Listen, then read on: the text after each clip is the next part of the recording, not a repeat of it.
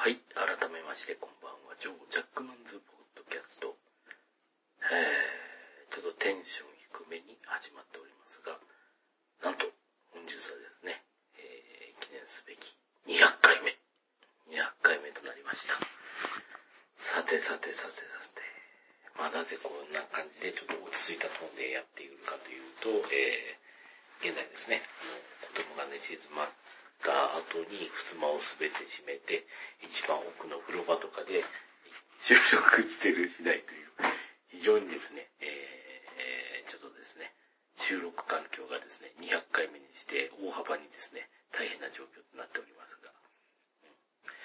まあまあまあまあまあまあ、何にせよこのラジオですね、なんと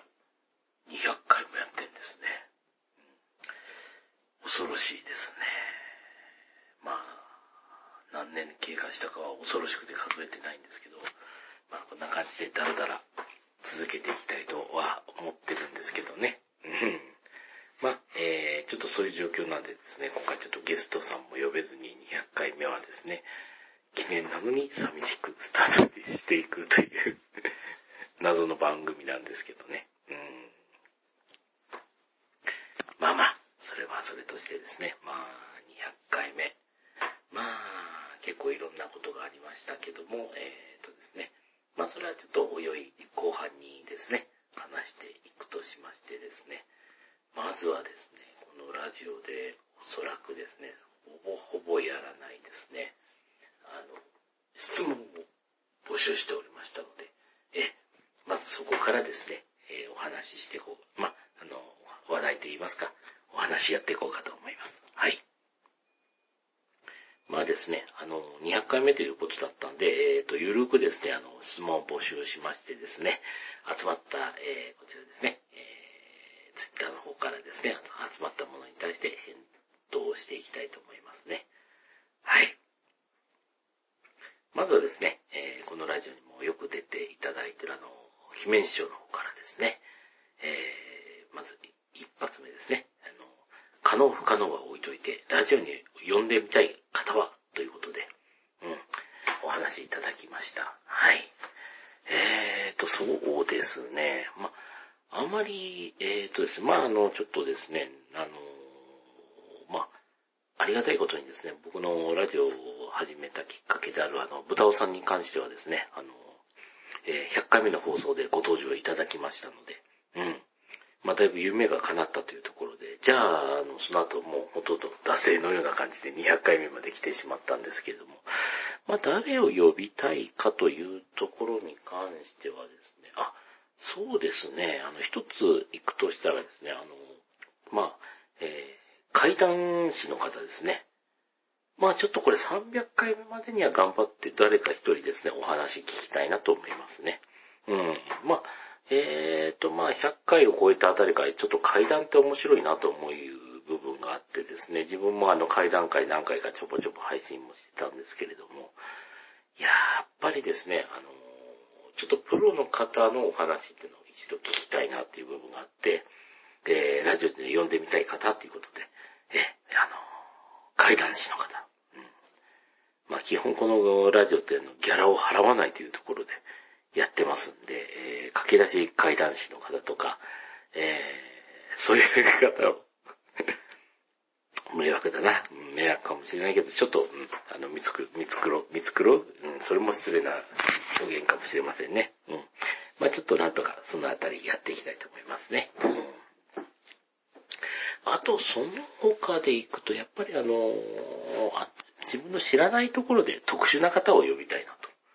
VTuber の中の人とか、うん。そのあたりの方にちょっと、え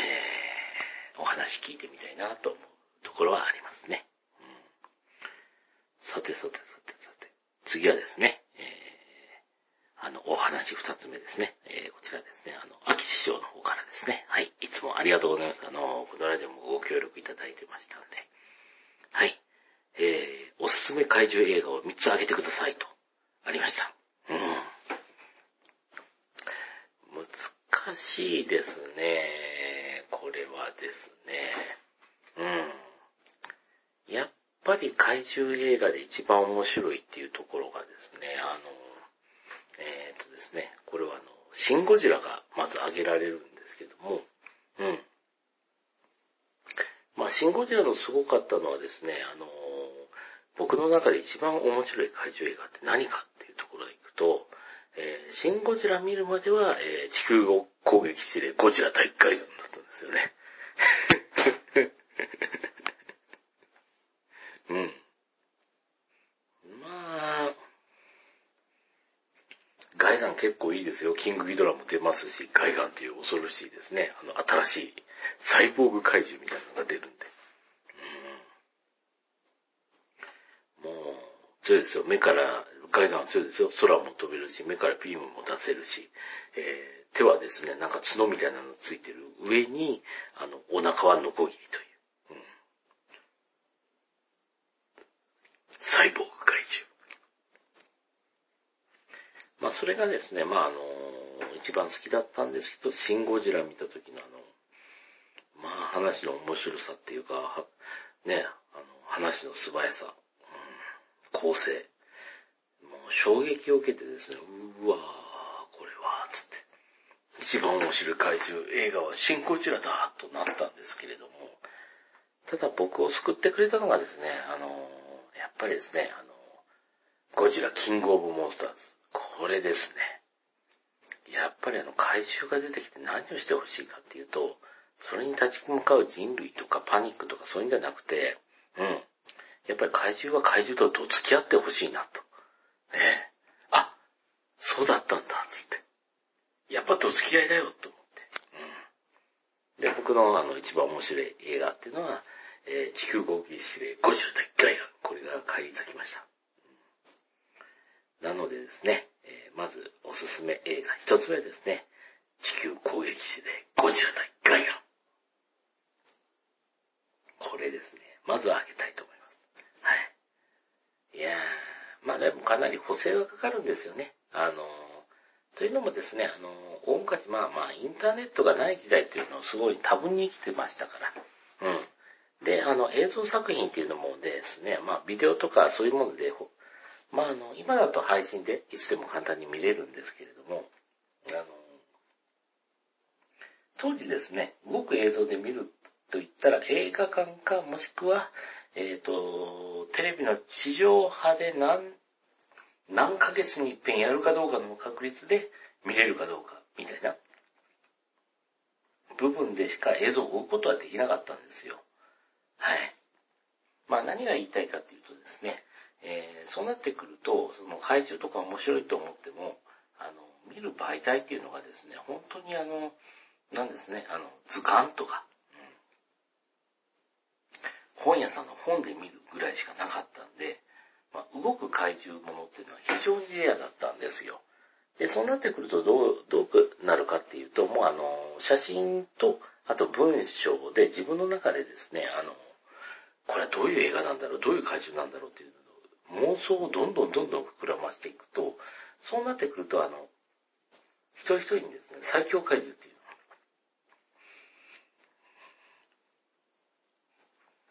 そう、心の中での最強怪獣っていうのが出てくるんですけれども、まあ、それがあの、友達と違ったりとか、いろいろあったりはするんですけれども、それでもですね、あの、やっぱり雑誌とか図鑑とかそういうですね、媒体で見た妄想っていうのがですね、どんどんどんどん膨らんでいってですね、で、実際の映像作品見て、え、こんなのっていうパターンっていうのも多分にあるという形なんですよね。うん、でもですね、そんな中でやっぱりあの、ま写真だけ見たらガイガンってすげえ強そうだったな、つって。メガロも強いんですけどね。まあメガロは置いときましょう。海外よかったな、うん、いやー、なので、えー、っとね、全然説明になってませんが、とりあえず、うちの中では、あの、一番妄想を借りていただいて、えー、っとですね、あの、夢に2、3回出てきたですね、こちら大海岸、ガイガンを押したいと思います。はい。ちなみにですね、あの、アニメゴジラの方ですね。いやー、でも今アニメは2つあるんですけど、月劇場版3部作の方ですね。うろぶしさんの方のやってたアニメのゴジラのですね、前日談にですね、あの、ある小説ではですね、あの、ガイガン出てきますから。ええ。それもむちゃくちゃいい役で出てくるんで。うん。もうあれね、もうガイガンね、もう、みんな涙なくしては見られないぐらい。もう、ええ。もう、うちはね、もう死ぬ時にはこう言うと。ガイガン、俺、僕たちの、俺たちのガイガンは勝ったんですかって。勝ったぞガイガンはゴジラに勝ったんだ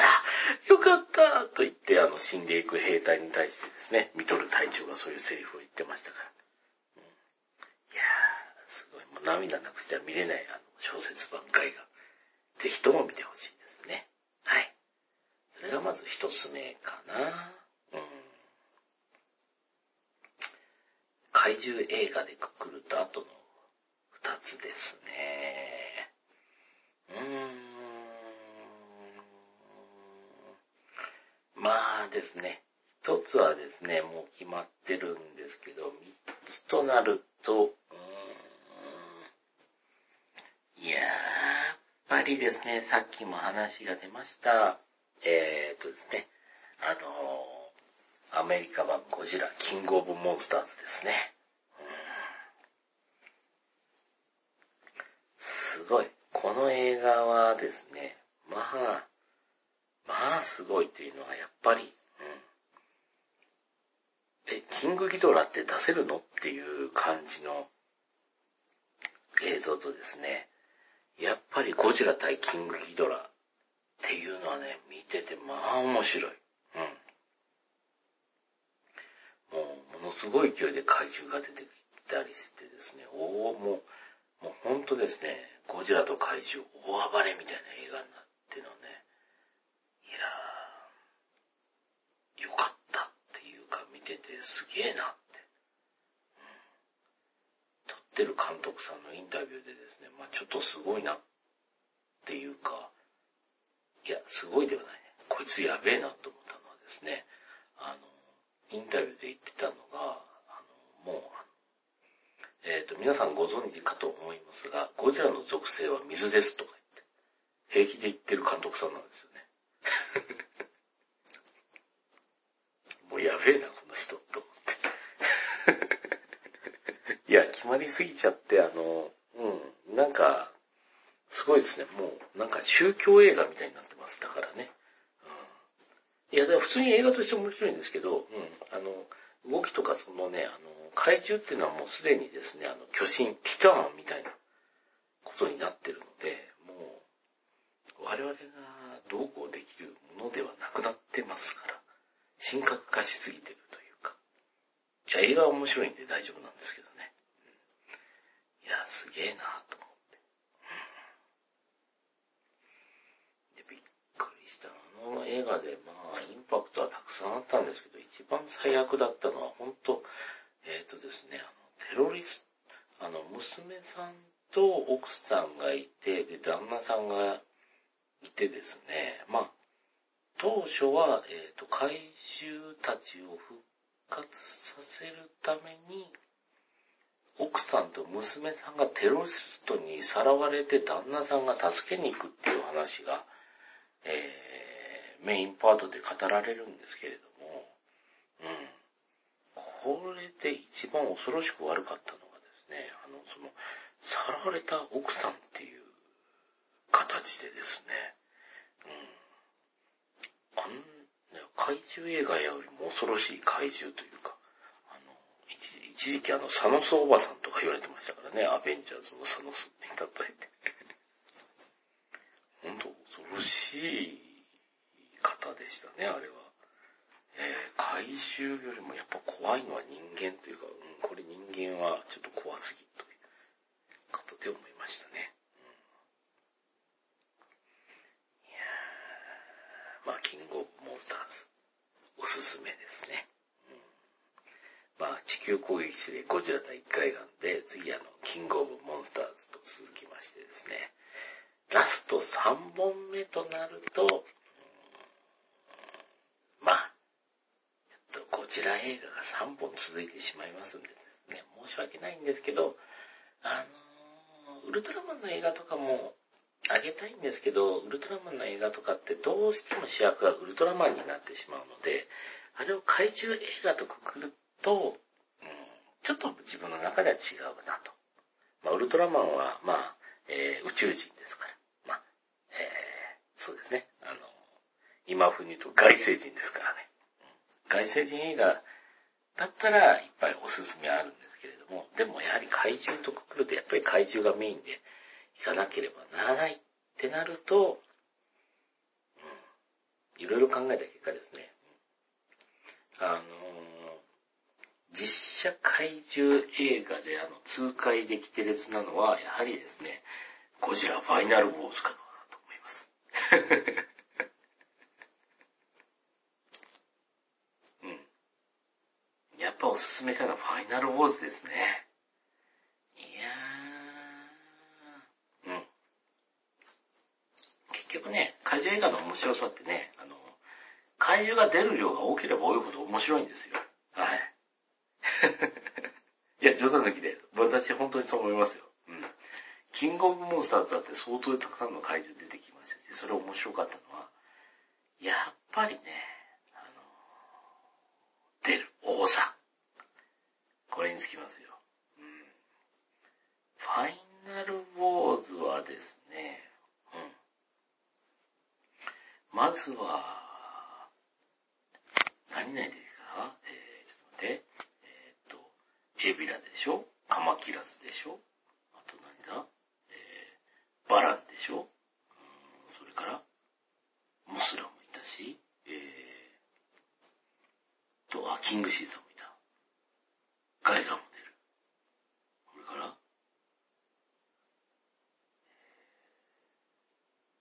アンギラスも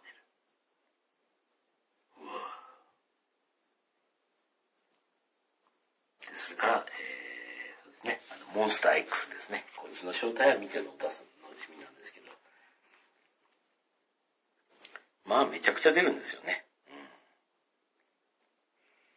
うん。だからね、あの、なんか見てて楽しいというか。うん。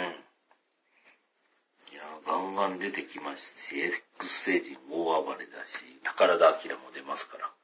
ええトンチキな映画でではあるんですけれども、えっ、ー、とですね、やっぱりあの、ドンフライが大暴れするところもですね、すごい見どころではありますし、ドンフライが暴れてですね、源田鉄章の CV では大暴れするのを見ててね、あれめちゃくちゃ面白いんですけどね。えー、でですね、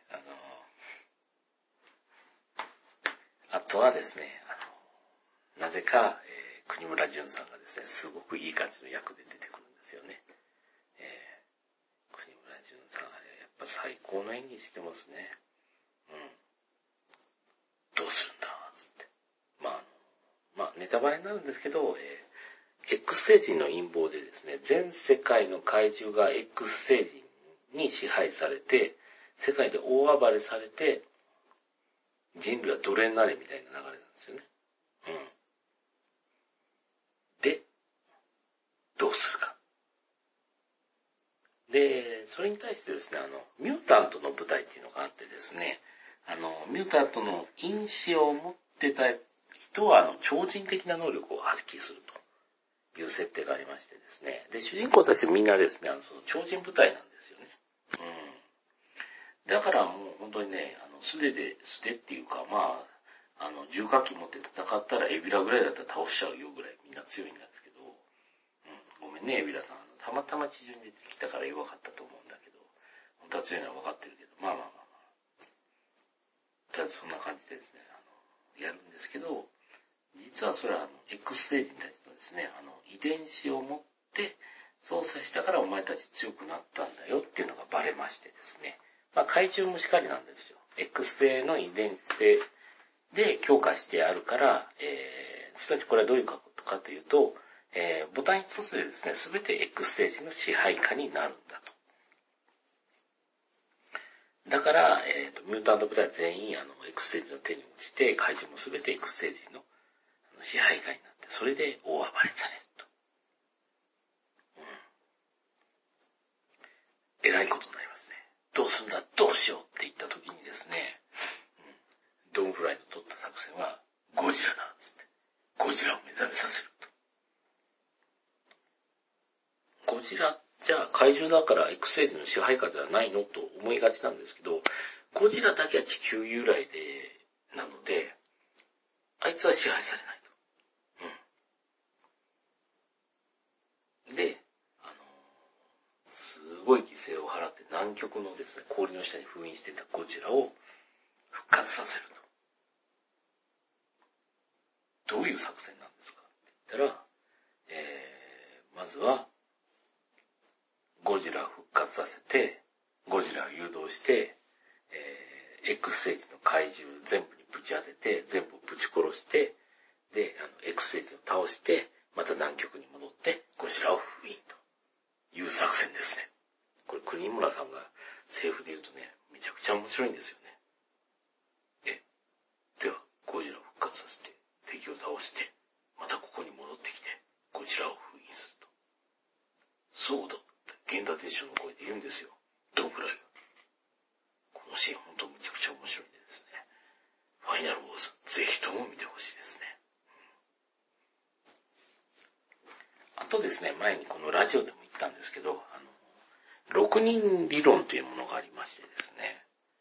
どういうものかと言いますと、えーと知り合いをですね、6人変えればですね、この地球上の誰とも繋がれると。それがですね、6人理論だということなんですよね。うん。で、あのー、え、ということはっていう感じになると、私もですね、あの、えっ、ー、とですね、あの、ちょっとあの、このラジオに何度か出てもらったりした、えー、布団にいた分厚さんという方ですね。えー、こちらあの、草プロレスラーの方と、えー、ちょっとですね、仲良くさせていただいてたんですけれども、彼はですね、えー、あの、プロレスラーで、今ちょっとですね、あの、えー、頸椎損傷で、あの、まだリハビリ中になってたの、えー、こちらですね、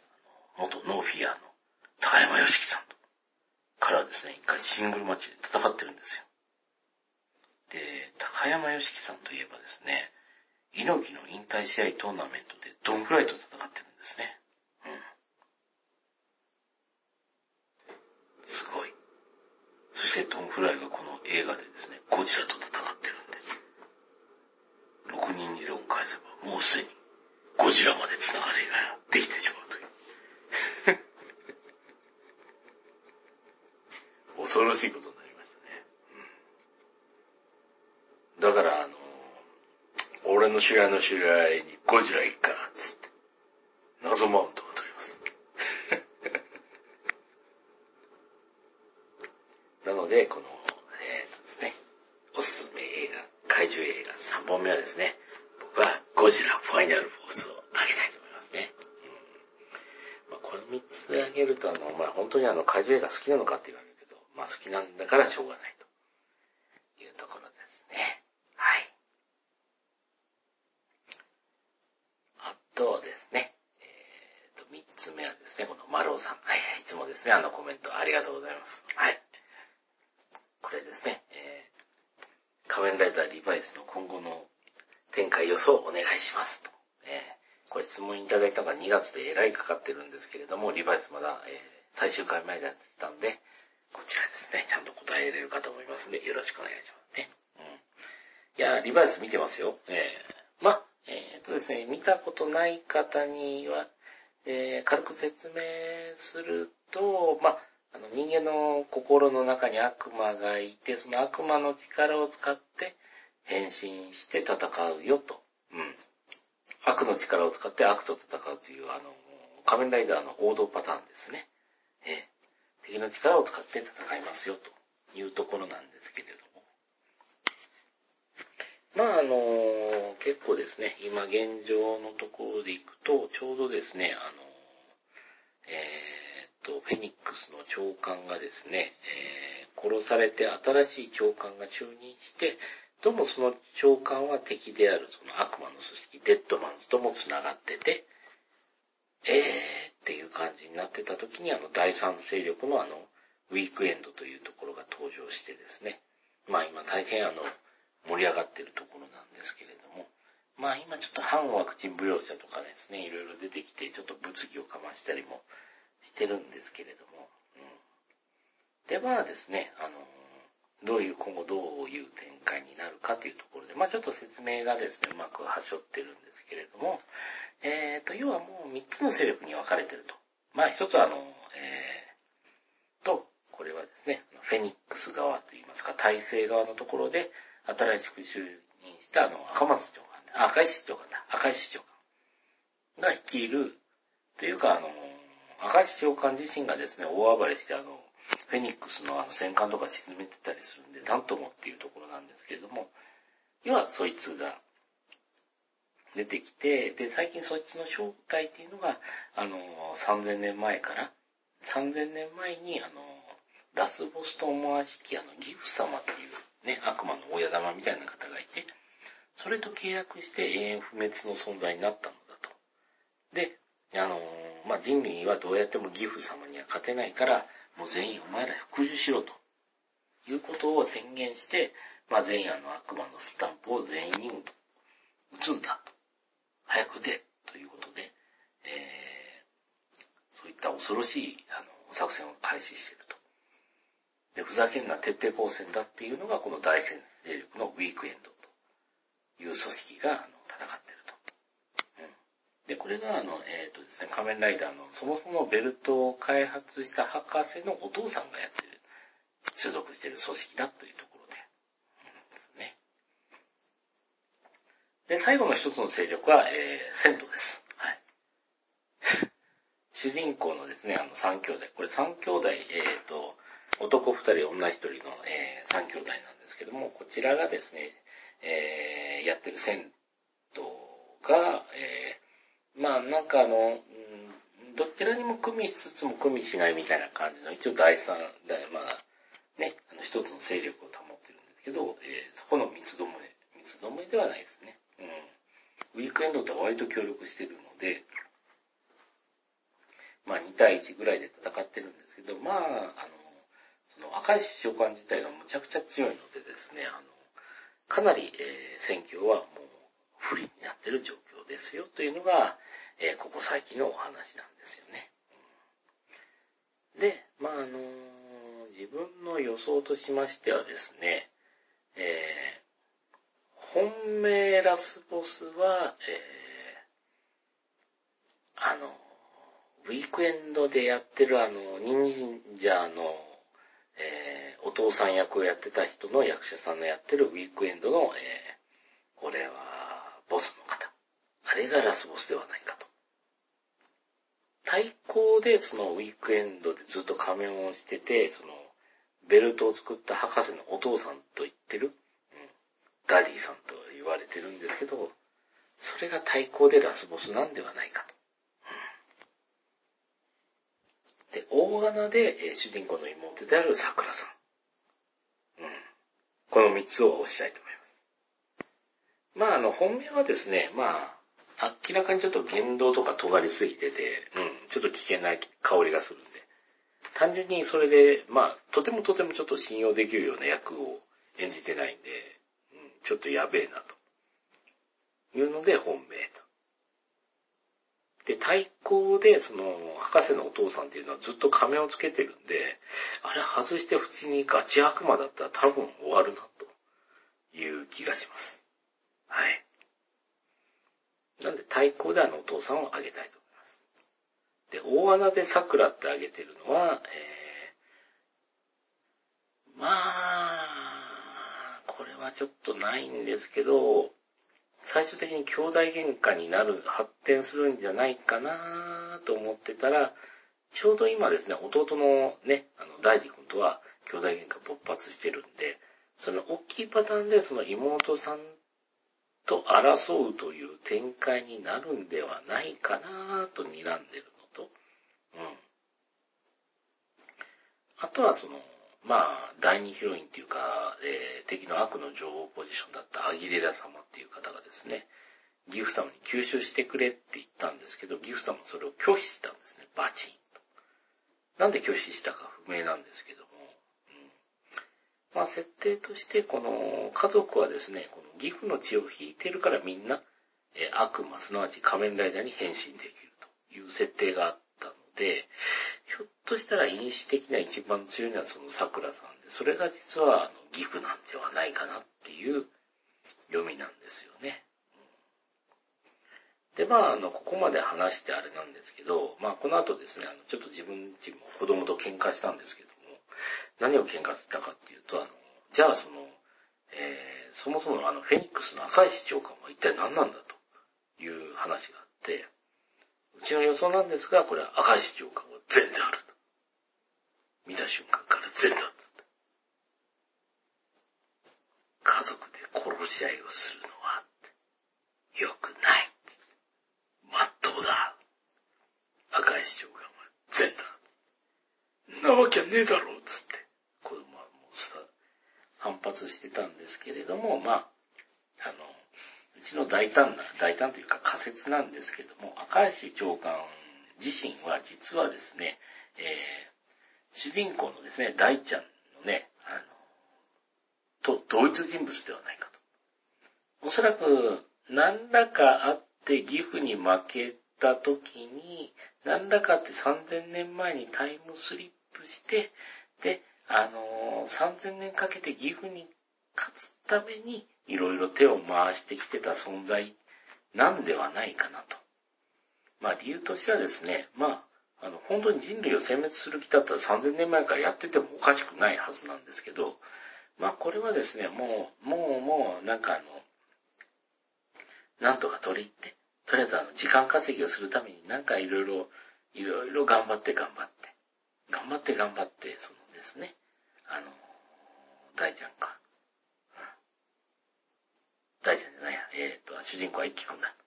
一輝くんがですね、なんとか取り入って、なんとか頭下げて、そのギフさんとにね、あの、なんとかごますって人類を延命させつつ、なんとか対抗手段を3000年かけて構築したいきたんではないかなと。でないと、その仮面ライダーのシステムとか作る意味が全くわからないですから。あれで。うん。しかもあの人たち妨害してないし、仮面ライダーたちを殺そうともしてないんで。あんまりね。それに対する説明が全くできないんで。やってることはすごい悪どいですけども。まああの、何の説明もできないから、おそらくはその、一輝くんの長官は同一人物で3000年前に飛んだ一輝くんの慣れの果てが長官で、赤石長官ではないかなと呼んでます。ねまあ、だからですね、いろいろと今後繋がっていくんではないかなと思って今週も楽しみに見ていきたいと思いますね。いやー、そんなところですけど。あ、ちょっとですね、えー、っとですね、これであの質問コーナーは終わりになるんですけれども、まあ、とりあえずですね、えー、っと、あと十数分あるんで、まあ、えー、っとですね、そうですね、今後の展開意外とですね、あの、年初とかでも言ってるんで、まあ、それは置いといて、うーんと、あんまりしてないこのラジオをやってる、この私、独ハントの、えー、お話を少しさせていただくと、うん、まあ、東北でラジオやってるんですけれども、実はですね、えーこれですね、あの、後付け設定で申し訳ないんですけど、えー、うち、あの、えー、出身はですね、あの、関西の兵庫県の方なんですよね。うん、ほとんどなまってないだろうって思われるんですけども、えー、一応関西弁喋れるでぐらい。インチキ臭くなってますけどね。うん。まあ言うてもあの母方がですね、大分で、父方が沖縄なので、まあそもそも関西弁にあまりね、あのね、えー、なまってないっていうものがありますからね。うん、両親とも。まあ、そんなところがあったのと、まあ、あとは、あの、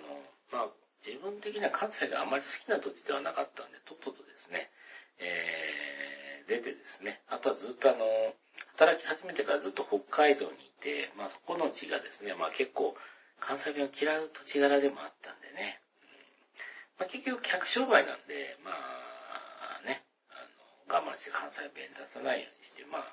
そもそもそんなになまってなかったっていうのもあって、あまりコテコテ感はなくなって、今に至るっていう感じではあるんですよね。まあそこであの会社勤めしてたんですけども、まあそこの会社がですね、あの、えー、っと、どえらい傾きをね、見せましてね。うん。まああの、いろいろあるんですけど、まああの、端的に言うと、あの、最後にですね、秋元康にとどめを刺された形になりましてですね、まあ、ほぼほぼ崩壊な感じになりまして。まだ会社はですね、元気に存続はしてるんですけれども、うん、自分の知ってる人たちは全ていないような状況なので、果たして会社っていうのは一体何のためにあるんだろうかね、つって。勤めてる人が全部辞めて、それでも残ってる会社。ちなみにあの、経営陣も変わってますね。うん。会社は残ってるけど、それって一体何なんだろうな、うん。思ったりもするんですけども。うん、まあ、そうなった時にですね、もう、もう無理ってなった時に、ちょうどあの、希望退職を募ってたんでね。うん。まあ、渡りに船でまあ、それで辞めたんですけど、えー、そうですね、リストラという言葉が生まれてしばらくしてからですね、あの、その話があったのは。そして希望退職って言って、えー、すごくいい条件をつけて、あのー、辞めてくださいっていう話があって、うっす辞めますみたいな感じで会社を飛び出したと。まあこれでもですね、後々にあの、いろいろありますね。希望退職って募った時には、やっぱりあの、次に転職できるとか、目鼻の効く人材からみんな逃げ出すという。えー、転職できない、ちょっとどうしても切り替ったかった人はみんな会社に残るっていうジレンマっていうのが、世の中存在するよねっていうのが分かった。それがですね、あの、最初に勤めた会社のラストでしたね。いやー、すごかったですね。まあ、そんな感じですね。で、2軒目ですね。2軒目っていうか2社目に入ってから、えっ、と、最初にあの、北海道を出て仙台に来て、で、えー、と、仙台のところが崩壊して、あの、新しく拠点を作れと言われて、岩手に飛んで、えー、そこで働いててですね、まあ、まあ、その時点で、あの、母親が末期の肺がんに侵されて、その時結婚しなかったんで、もうこれは結婚しないと。ああ、おっかーに孫見せねえと死ねねえだ、みたいな感じになって頑張って、まあ、その時ちょうど付き合ってた人もいたんで、それであの、奥さんをゲットして、で、まあ岩手で、まあブログ書いたりしてのんびり生活してたんですけど、まあ、母親がいよいよ死ぬってなった時に、ちょっといろいろとあの、まああの、実家の方が回んなかったんで、転勤でちょっとあの、無理はしてもらって、あの、関西の方に帰って、で、まああの、母親見とるまでそっちにいて、で、それからですね、あの、いろいろ肩がついて、東北に戻ってきて、まあ、また仕事をしてた次第なんですけどね。うん。まあ、その時あの、会社もですね、あの、あれでしたね、あの、自宅兼事務所みたいな感じでね、あの、総合みたいな感じで、今、なんていうのかな、在宅勤務っていうんですかね、今だとね、昔は双方って言ってたんですけどね、あの、スモールオフィス、ホームオフィスみたいなのが早いだ、みたいな。ま、これもう言わなくなったね。な感じでですね、働いてたんですけど、あの、えっ、と、ある日突然経費節減だの一言で、あの、事務所を閉鎖して、あの、えっ、と、ちょっと会社の系列の部分に曲がりして、そこで働けと、ね、いたけ高に行ってきましてね。何のメリットも落ちないんですけどね。急に全部やると経費で告げんだの一言で、何の措置もなくて、お祝いということになりましてね。さすがにていう感じなんですね。あの、そのままであの、事務所、県、自宅県事務所で働いてて、そこの経費とか全部持ってもらってたから、まあ家賃かかんないから、まあいいかなと思って働いてたけど、いきなり本出されて普通通りだと、うん、いう感じになっちゃいましたからね。だから、あ、うん、あ、じゃあもう、えーと、お疲れ様ですっていう感じで、あ思ってたんですけども、まあ、まあ、それよりも一番大きいことはですね、まあ仕事の不満というよりもですね、あのー、このラジオを話してた時にですね、あのー、ちょっとこのラジオの存在をですね、あの、その、階段の仲間経由でですね、ちょっと、えー、漏れましてね。それがですね、どうもですね、あの、レプテリアンの勢力に漏れたらしくて。やばいと。レプテリアン側にこのラジオの勢力とか自分の存在がどうもバレたっぽいっていうのが分かったんでですね。まあそれでですね、ちょっとあの、急遽ですね、あの、その会社のね、2社目の方の不安もあったんで、えー、ちょっと脱出準備を重ねてですね、今、逃げ出して、あの現在に至るという形ですね。うん、今、この商売やってることはまだあの、えっ、ー、とですね、レプテリアンには漏れていないんで、まだ大丈夫かなと思いますね。はい。いやいやいやいや、端的に言うとこんな感じでやってましたからね。この最近、ここ最近のところは。うん。まあまあまあまあまあまあまあ。こんな感じの取り留めのないラジオなんですけれども、えっ、ー、とですね、201回目もちょっとガンガンいこうかと思いますが。はい。そうですね。あとは、あ4、5分ほどちょっとあの、時間が余ったんで、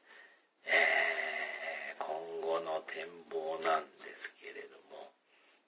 まあ、特にはございません。まあ、あの、ちょっとね、今、いろいろとあの、仕事が、休みが不定期だったりとか、ラジオを撮る暇がなかったりしてですね、だいぶちょっと更新ペースが落ちてるんですけれども、えー、やめる気は一切ございません、なんなら平日の朝とか、ガンガン撮っていきながらも、あの、細々と続けていく所存でございますので、え、このラジオはですね、まだまだ続いていきますけれども、まあ、あのー、まあ、変な話ですね。あのー、自分が死んじゃったりしたら、このラジオも終わる時かなと思うので、あの、前に考えてたですね、あの、YouTube の自動更新ででね、最終回だけは先に撮って、まあ2年後公開ぐらいであの最終回だけは撮っておいて、あの自分がオッチンな時にはそのラジオが、えー、2年後に配信されるみたいな感じでのラジオはですね、エンディングを迎えると思いますんで。うん。そんな感じ、まだでも最終回撮ってねえな。早めに撮らないとな。人間どうなるかわかんないから。いやいや、そんな感じでしたけどね。うんいやー、まあ死んだ後に更新されたラジオってちょっとバグ、バズるかもしれませんね。うん、その時は別に収益とかそんなどうでもいい感じになってるとは思うんですけれども。いや、そうなってきた、この200何回撮ったラジオも全部再生数上がったりするのかな。という気はしたり、したりしなかったりみたいなとこですね。ええ。まあ、あとはあの今後のラジオとしてはですね、やはりあの、車中泊の話ですとか、あと特撮とか、ゲームとかの話をダラダラダラダラしながら、あと映画とかですね、特撮映画とか、その話をダラダラしつつも、あとそれに加えてですね、最近ちょっと階段にはまってるんで、階段の話もちょっとしていこうかなと思って、新しいゲストさんとかですね、探して、まあ、やっていきたいかなと思いますね。うん。まあ今後もですね、あのー、オカルトとか階段とか好きなのもですね、あのー人生に対して一切何の役にも立たないっていうところですね。そこが素晴らしいと。ええ、いやー、この何かに役に立つとか、豊かになるとか、成長するとか、そういうもの全く関係ないところでですね、あの、ラジオってやっていきたいですよね。うん、いやー、それこそ本物の趣味ですよ。全く何のプラスにもなんないけどやりたいからやる。これが本当の趣味なんだなと勝手に思ってる次第です。はい。さてさて。ではでは、無事に200回更新できたかと思います。えーとですね、今後もですね、あの、200回、300回までやれるのかなやりたいね。うん。っていう感じで更新していこうかと思いますので。はい。では、長々とありがとうございました。それではまた来週よろしくお願いいたします。おやすみなさいませ。